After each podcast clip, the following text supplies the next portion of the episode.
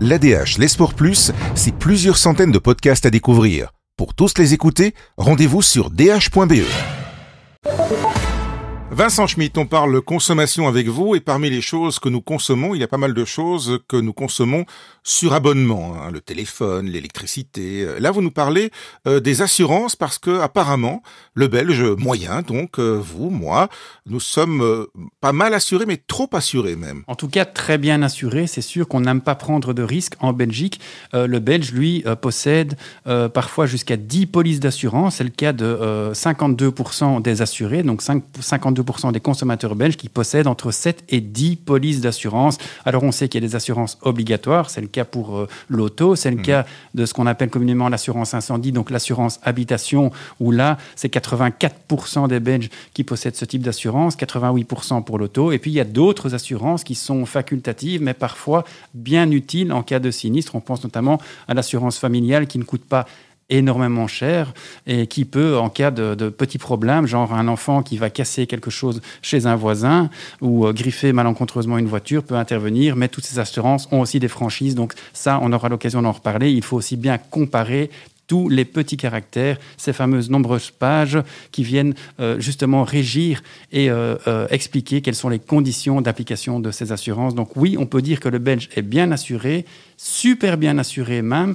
mais qu'il est aussi très fidèle à ses assurances. Mais on est, on est fidèle en tout, hein. le, Belge est fidèle en tout en fait. Oui, il est fidèle. J'espère pour lui qu'il est fidèle en amour, j'espère qu'il est fidèle en amitié, mais il est aussi effectivement très fidèle à son banquier. Généralement, on n'aime pas changer de banque parce qu'on a une petite relation. Parfois, c'est aussi historique familial. Hein. On est dans la même banque que ses parents. On se dit qu'on n'est pas si mal que là. On ne va pas regarder si l'herbe est plus verte ailleurs. En matière d'assurance, c'est effectivement la même chose. On est très fidèle puisque 56% des Belges qui sont assurés n'ont jamais changé de compagnie d'assurance. Et vous avez fait des tests. Il y a pourtant moyen, en changeant certaines choses, de gagner euh, des sous-sous. Il y a moyen de gagner des sous-sous et on l'a dit, effectivement, avec 7 à 10 polices d'assurance, on peut multiplier justement les économies qu'on peut faire en optant pour euh, l'assureur le moins cher. Alors on sait qu'en matière d'assurance sol restendu, c'est un petit peu compliqué parce que généralement, pour obtenir son crédit hypothécaire, il faut contracter l'assurance sol restendu auprès de l'organisme bancaire qui consent euh, le prêt hypothécaire. Il faut généralement aussi prendre l'assurance solde, l'assurance incendie, pardon, et la domiciliation de salaire. Mais bon, ça, ça n'a pas trop euh, d'implication. C'est plus obligatoire, mais ça vous permet d'obtenir en principe des taux plus intéressants. Voilà, d'obtenir des taux plus intéressants. Et généralement aussi, les banques font le forcing pour que justement euh, votre prêt soit octroyé à la condition euh, sine qua non que vous euh, contractiez ces assurances auprès d'elles.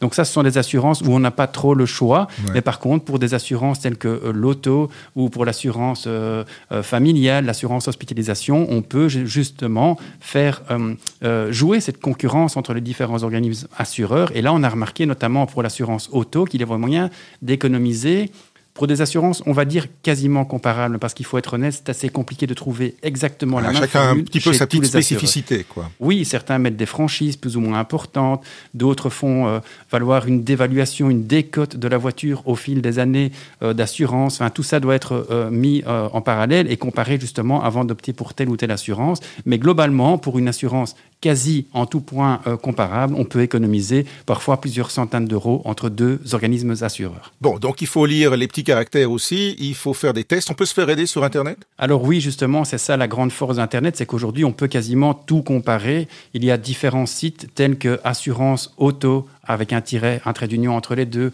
ou assurance, trait d'union, habitation, qui permettent justement de comparer, parce que chaque profil est différent, donc il faut comparer sa situation. On ne peut pas dire que tel assureur est moins cher, il peut être plus intéressant pour telle catégorie de mhm. personnes et moins pour une autre, en fonction de la diversification de son portefeuille et du nombre de risques qu'il prend. S'il n'a que des jeunes pour des assurances euh, habitation, forcément, il sera moins cher parce qu'il prend moins de risques. Et donc, il aura peut-être tendance à offrir des meilleures conditions pour les quelques personnes un peu plus âgé qu'il prend en portefeuille. Donc oui, on peut introduire toutes ces données en fonction de son âge, de son, euh, de son lieu d'habitation aussi, parce qu'on sait que pour une assurance auto, eh bien, on payera plus cher à Bruxelles. Pourquoi? Parce que la sinistralité est plus importante, parce que généralement, on n'a pas de garage et donc la voiture est plus exposée au vol que dans certaines autres contrées. En revanche, pour une assurance habitation, ben, ce sera peut-être l'inverse, parce que si vous habitez dans un lieu totalement isolé, en pleine campagne, en Wallonie, eh bien, vous payerez peut-être un peu plus cher parce que vous êtes plus exposé au vol. Donc oui, il y a moyen moyen de comparer et de trouver peut-être quelle est l'assurance